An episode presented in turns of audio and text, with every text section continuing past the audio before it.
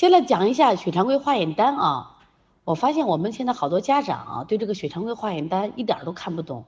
虽然他的学历是博士，是研究生，连一个简单的血常规化验单都看不懂。妈妈提出很多问题，说我们孩子的血常规化验单，比如说白细胞的数呃数目低，医生让住院，为什么？我想给大家讲一下啊，血常规化验单呢，也是我们的一堂课啊，我觉得你们必须要学习一下。这个白细胞高，我们知道啊有炎症了，说明这个孩子正气还足。如果这个白细胞数目低的话，说明你的孩子免疫力很低。我们一般的血常规化验啊，就是那个合理值是四到十二。那么如果你是在三或者是二的时候，大夫一定是让住院的，因为你的免疫力太差了。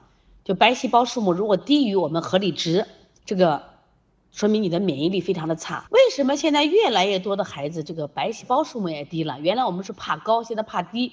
你看我们经常打抗生素，我也讲过很多次。抗生素呢，它有广谱抗生菌和窄谱抗生菌。正规的打法应该打窄谱抗生素，但是现在我们基本打的广谱。广谱就像过去的国民党杀共产党员一样，宁肯错杀一千，不可漏过一个。它是通杀型的、通吃型的。这样说，既杀了坏细菌，又杀了好细菌，而且很多时候你就不是细菌感染，用什么抗生素呢？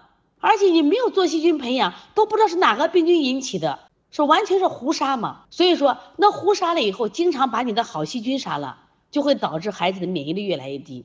所以说滥用抗生素太可怕了。我真的希望我们所有的家长听完这堂课你一定要重视不要滥用抗生素对孩子的危害是太大了。